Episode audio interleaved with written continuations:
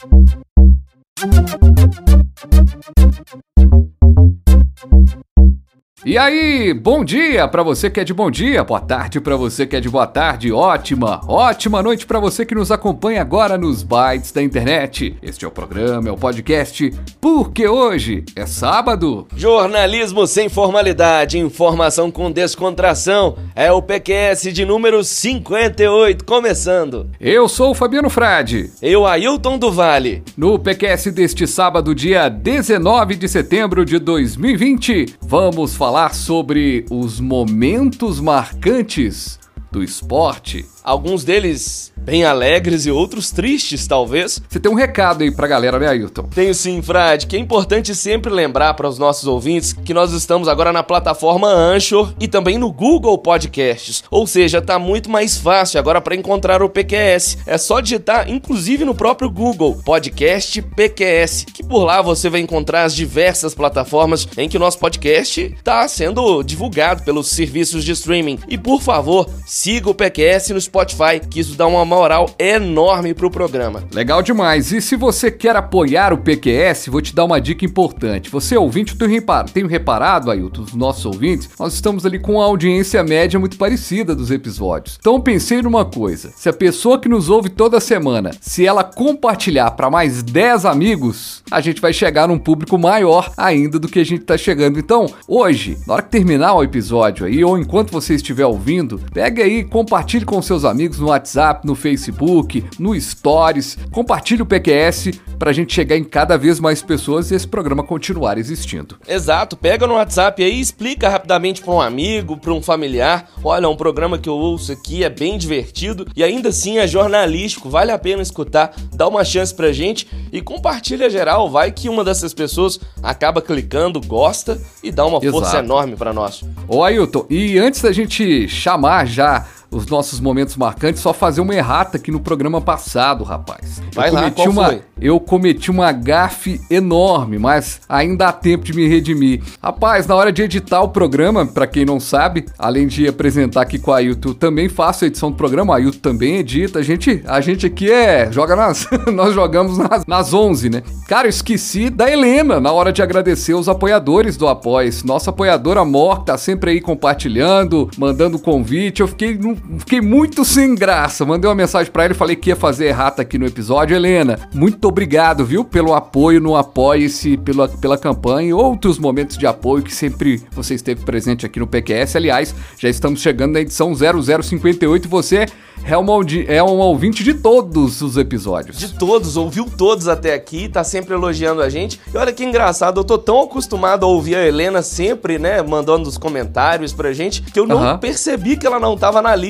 Pra mim, ela tinha sido, inclusive, a primeira. De tão, foi, assim, mas acostumado acontece, que eu tô. Mas acontece que foi a primeira, mas foi um problema de edição. Ah, você lembra entendi. que na hora da edição então do tá programa... Você lembra que na hora da edição eu come, é, teve uma hora que eu enrolei, a gente falou, ah, vamos fazer de novo aqui mais certinho e tal. Sim. Aí eu, eu acabei misturando os, as duas questões. Um dia a gente vai colocar aqui um episódio na íntegra para as pessoas entenderem. É, então, às vezes acontece a gente ah, gostou de uma ideia, mas aí reaproveita. Nessa história toda, a Helena, que era a primeira, acabou com uma música, um, um som ali, ficou em cima e foi uma falha total aqui do editor. Falha. Não, mas agora recuperou, porque a Helena vai ser mencionada em todos os PQS daqui para frente, que ela Exatamente. merece demais. Vamos para os momentos marcantes do futebol, do esporte.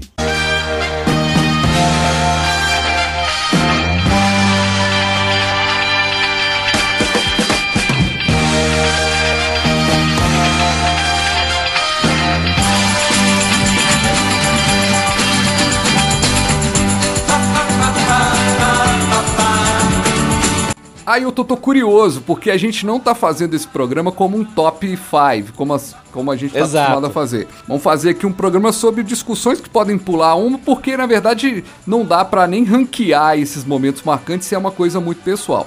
Mas a lógica do programa segue mais ou menos a mesma. O Ailton se, é, escolheu alguns momentos marcantes, eu escolhi outros marcantes. É igual a gente teve repercussão muito grande no, no episódio passado Muita gente, Fabiano, que músicas horrorosas que você escolheu. Uai, mas eram as músicas piores mesmo.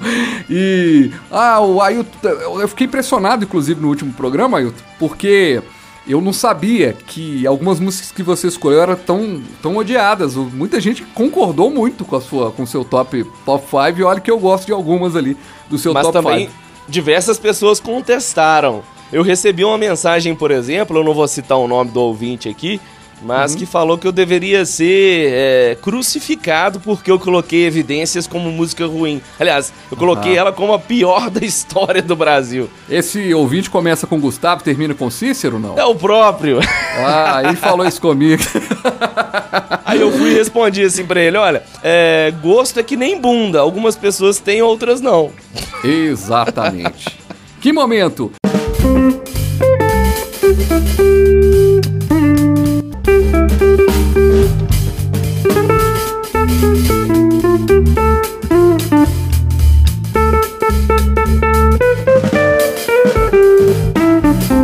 Para começar, eu vou sair um pouquinho do futebol, é um momento marcante bem recente. Foi em 2016, ano dos Jogos Olímpicos no Rio de Janeiro, e foi, uhum. eu acredito, o momento que mais se pareceu com o futebol em toda aquela competição. Foi no dia 16 de agosto, no Engenhão, quando, e coincidentemente no estádio de futebol, quando uhum. o Thiago Braz, não sei se você se lembra dele, ele venceu, foi campeão olímpico, medalha de ouro no salto com vara, e foi um momento épico, marcante Foi muito legal demais, mesmo, cara. Foi porque muito parecia legal. futebol. Ele tava competindo com aquele francês é, eu não sei se a pronúncia é correta, mas é Renault Lavieni. Renault Lavieni. Ele era um, um campeão mundial, recordista, e a torcida brasileira estava ensandecida no estádio. O francês ia pular, ele corria, a galera já vaiava uhum. e desestabilizou ele, porque ele inclusive chorou. Ele ficou putaço até Na hoje. Verdade, na verdade, na etiqueta da torcida olímpica, não, não pode isso, né? Não Mas pode. Brasil, né? A imprensa internacional, Brasil... inclusive, caiu matando é, é. contra os brasileiros que foram deselegantes, porque e sabe, não é... se deve vaiar, torcer dessa é. maneira. La Vilani. 5,98. Ele passou. 5,98. Agora a disputa é pelo ouro, Brasil contra a França. Só que daí quando ele passou de primeira, assim, que 98, que ele já tinha quebrado o recorde olímpico, que ele ficou todo feliz, que ele comemorou antes da hora, foi a hora que eu parei para pensar, cara. Eu falei assim, o que, que eu poderia fazer para melhorar essa situação? E aí subiu um impulso, sabe? Tipo, cara, passa pra 603. Aí eu falei assim, eu vou lá confirmar lá no meu treinador. Aí o técnico dele, o Petrov, que treina com ele na Itália. O que, que vai levar para você como bagagem. Não vai mudar nada se você saltar 5,98 ou não saltar. Ele tá ganhando, então, tipo, a gente tem que fazer é, essa reversão, né? A gente, a gente, tem que mudar essa situação aí, né? Colocar ele como, como pressionado, não você. E aí a gente foi lá e assumiu o risco, né? Ele abriu mão do salto e agora ele vai passar para os 6 metros e 3. E optou por não saltar 5,98. É a marca que o francês já tem. E no momento em que ele manda subir o sarrafo para uma altura que ele jamais tinha passado, ele joga a responsabilidade, querendo ou não, para o francês. Porque o Lavillenie, o que, que ele vai pensar? Pô, esse cara tá confiante, hein? Ele vai tentar um negócio que ele nunca conseguiu, é isso mesmo? Vai tentar 6 e 3 o brasileiro. É a segunda das três tentativas. Tá valendo ouro essa disputa, em Brasil contra a França. Aí foi na hora que eu apliquei a minha técnica, assim, eu só preciso ficar de ponta cabeça, colocar meu quadril lá em cima e tentar sair na ponta da vara. Aí foi na hora que ela me lançou, cara. Depois dali eu só vi estrelinha. Você torcendo com o Brasil.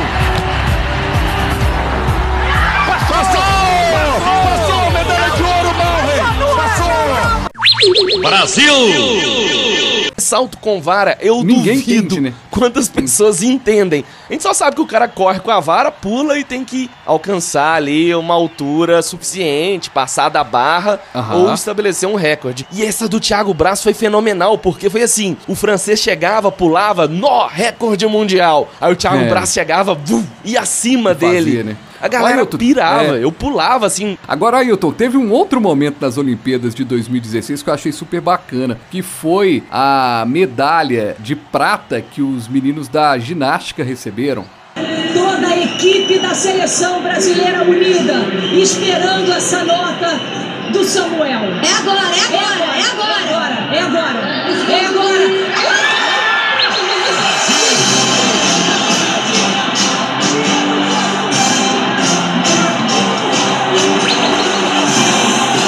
Momento em que Diego Hipólito e Arthur Nori, Diego com a medalha de prata e o Arthur com a medalha de bronze. Comemoração maior do que o vencedor da medalha de ouro, foi bem marcante.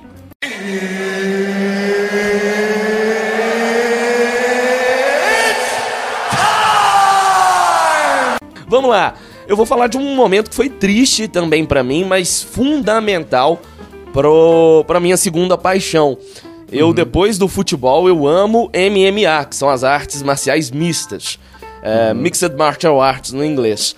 E essa luta foi importantíssima para a história das lutas no Brasil como um todo, que foi Anderson Silva contra Vitor Belfort, foi no UFC 126 em fevereiro de 2011, lá no Mandalay Bay, em Las Vegas, que é a grande arena lá no, nos Estados Unidos das lutas. É uma meca tão importante quanto o estádio lá em Nova York, onde tiveram lutas históricas do boxe. Mas enfim, falando dessa luta do Anderson Silva contra Belfort, eu fiquei triste, arrasado, porque eu torcia pelo Belfort.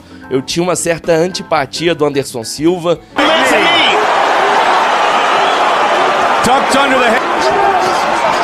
Vitor looking for the big left hand.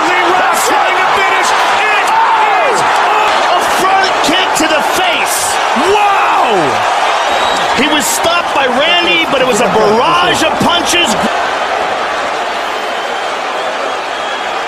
I've ever seen anybody knock a guy out with a front kick to the face in MMA.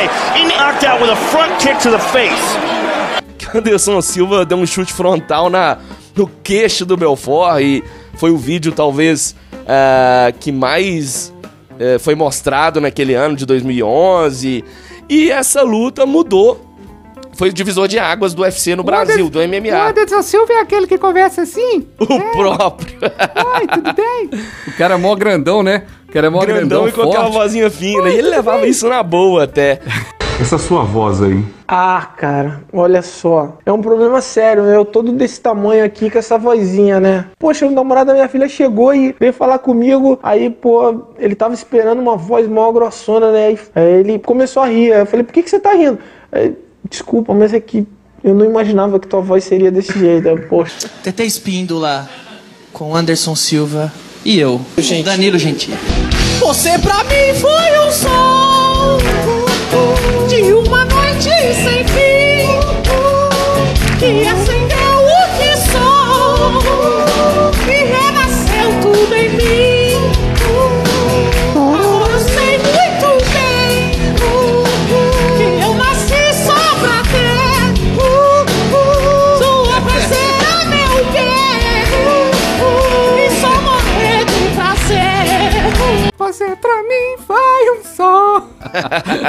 foi muito legal.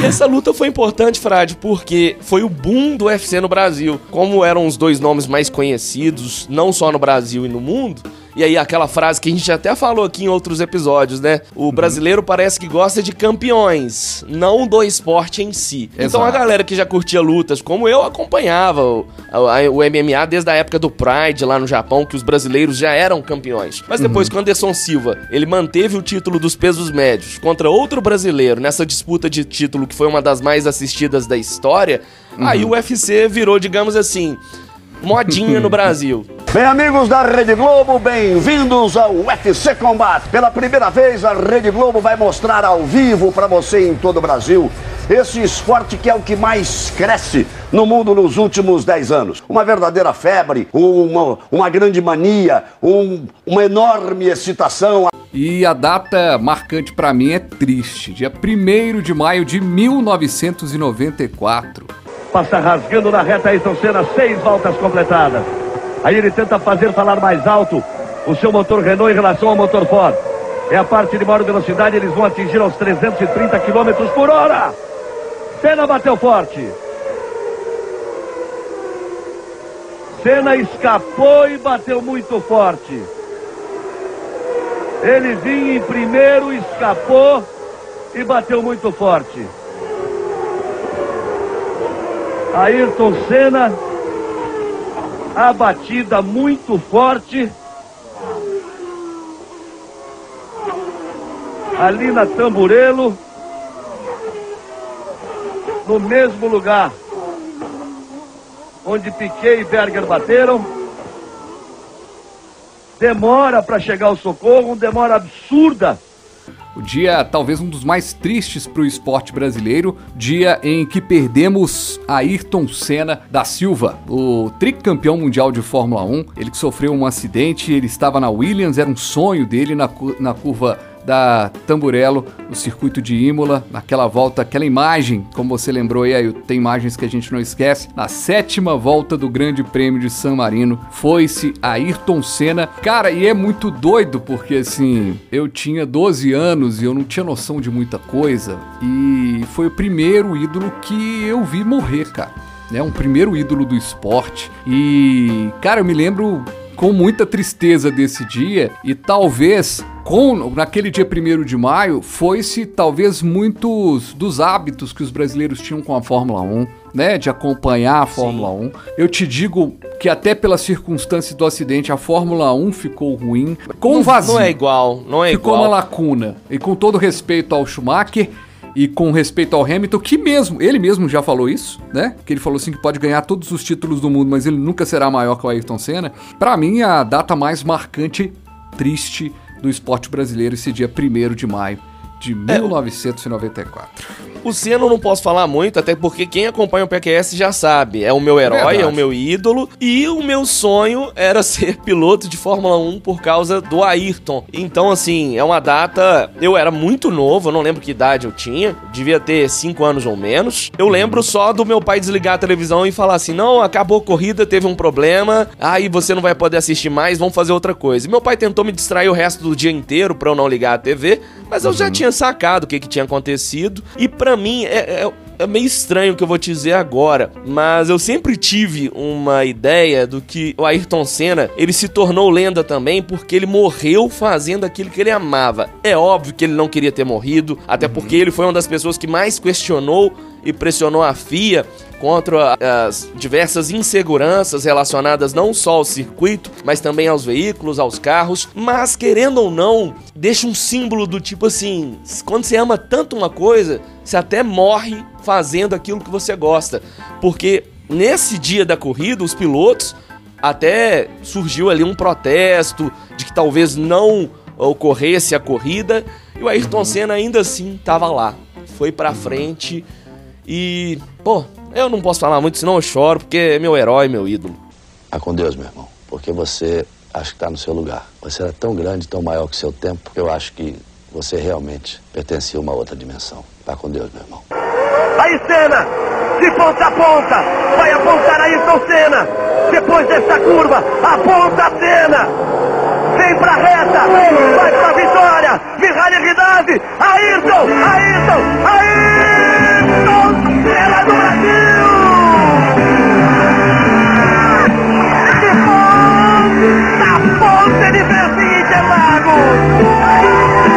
Uma grande.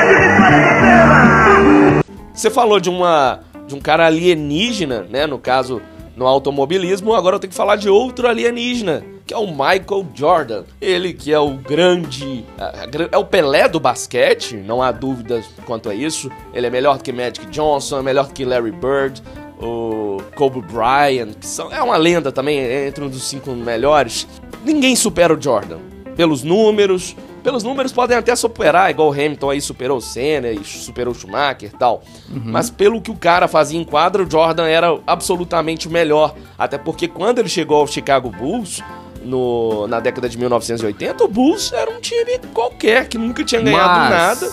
Mas qual foi o momento marcante, assim, que você separou? O mais marcante para mim, é, por mais que aquela sequência de títulos, foram seis títulos ao todo, né? É, você tem títulos aí incríveis, principalmente na época de ouro, que ele tinha o Dennis Rodman, Scott Pippen. Beleza, esse time era o mais foda. Mas o marcante para mim foi quando o Bulls enfrentou os Bad Boys do, Destro do Detroit Pistons. Porque o Detroit Pistons era um timaço É, tinha o, o nome que eu vou lembrar aqui, um dos maiores jogadores também da história da NBA, tinha o Isaiah Thomas. Inclusive, o Dennis Rodman também era do, do, do, Detroit Pistons nessa época. E o Detroit Pistons não só massacrava por ser um timaço, mas os caras também eram bad boys, porque eles eram aqueles caras que metiam a porrada nos adversários. E na época a NBA, os árbitros meio que deixavam passar essas violências assim. Era quase um MMA na quadra. Os caras chegavam dando empurrão, jogavam, uhum. isolavam o cara pra longe e tal. E aí o Jordan, ele na década de 90, depois de ter perdido algumas finais da conferência para o Detroit Pistons, em 1991, o Jordan chegou e falou assim: chega, eu vou, vou peitar esses caras. E o Jordan chegou e peitou os caras que eram muito maiores, mais fortes do que ele, e mostrou todo o talento que ele tinha com a bola nas mãos. E aí o Bulls venceu a Conferência Leste. Detroit Pistons heading back to the locker room. Their season has concluded while the Chicago Bulls advance to the NBA championship round. They will go against the winner between the Lakers and the Trailblazers. Let's go to Ahmad. All right, Michael, for the last three years it has been Detroit that has gone on. Let me be the first to hand you this. And also, it had to be a bit of sweet revenge winning here. Well, you know, I think you have to get a credit to Scottie Pippen, Horace Grant, my supporting cast. These guys played extremely well. I think for the city of Chicago and for the organization, this is a big step for us, and uh, you know we can only go and, and move up. You know, right now we're looking forward to the finals and trying to do our best. Bulls versus Detroit Pistons de 1991. Bulls foi campeão jogaço. Moves on to the NBA championship round for the first time. Show de bola. Quer emendar pro futebol?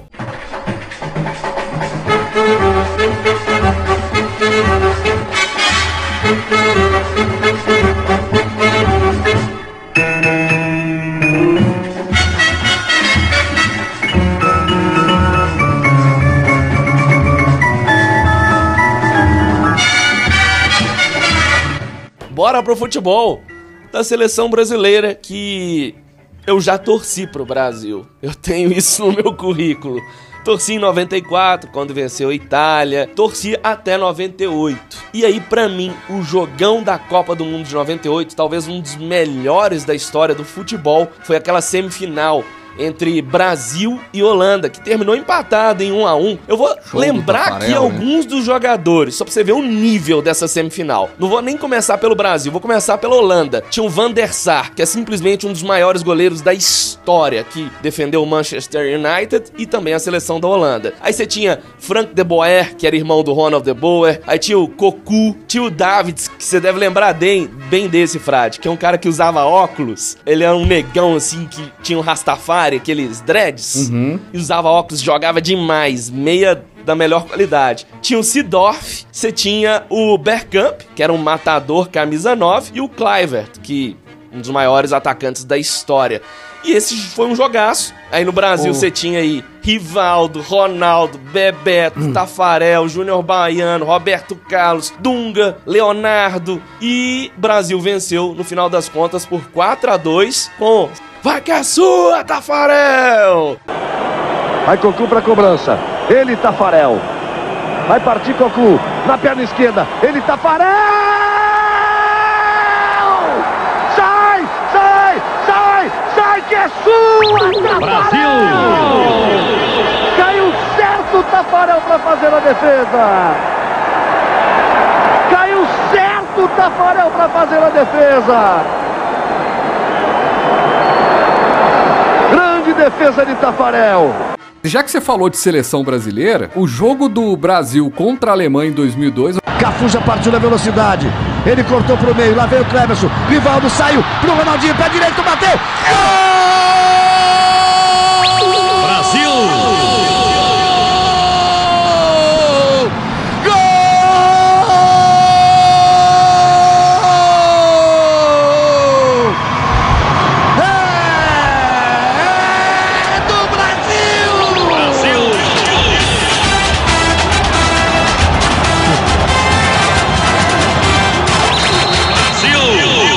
O Brasil, com dois gols do Ronaldo, se sagrava campeão. Toca a bola o time do Brasil, Denilson faz a graça, vai terminar o jogo. 48, falta nele, vai dar tempo do entrar. Todo mundo quer que o Kaká entre. Não dá Brasil. tempo não, porque acabou! Acabou! É penta! É penta! Só que meu outro momento marcante vem justamente em 2014 no Mineirão, no dia 8 de julho, como eu já citei, o 7 a 1 é, também contra a Alemanha, um momento marcante. Então, seleção brasileira com momento marcante de um título sensacional, o nosso último título, inclusive, e também o, essa derrota do 7 a 1 que para mim realmente foi marcante. Lá vem cruzamento!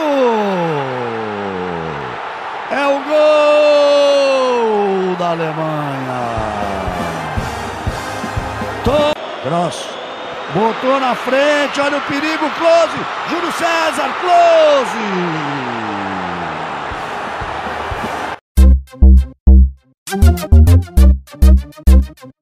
Ailton, a gente vai encerrar aqui então nossos momentos do esporte e dar uma chamada já pro pessoal. Como a gente é, precisava falar de esporte e tudo mais, e tem seleção brasileira, tem a Ayrton Senna, tem os nomes do basquete e tudo mais. Cruzeiro e Atlético é sempre uma paixão e muita gente reclama, né? A gente nunca falou aqui, né, de Cruzeiro e Atlético, apesar das nossas brigas nos bastidores serem interessantes. Então, Boas o nosso próximo, no nosso próximo programa fica o convite. Vamos gravar alguma coisa sobre Cruzeiro e Atlético, alguns momentos marcantes, a gente fala aqui. Histórias que temos com essas duas equipes tão importantes para o mundo. As mais Exatamente. importantes do mundo. Existe um grande clube na cidade que mora dentro do meu coração. Eu vivo cheio de vaidade, pois na realidade é um grande campeão. Atlético Mineiro. Jogamos com muita raça e amor. E a gente volta na próxima semana com mais um PQ Sábado. Muito, muito obrigado a você que está sempre com a gente aqui no podcast. A gente volta na próxima semana. E lembre-se, compartilhe com todo mundo. Um abraço. Um abraço.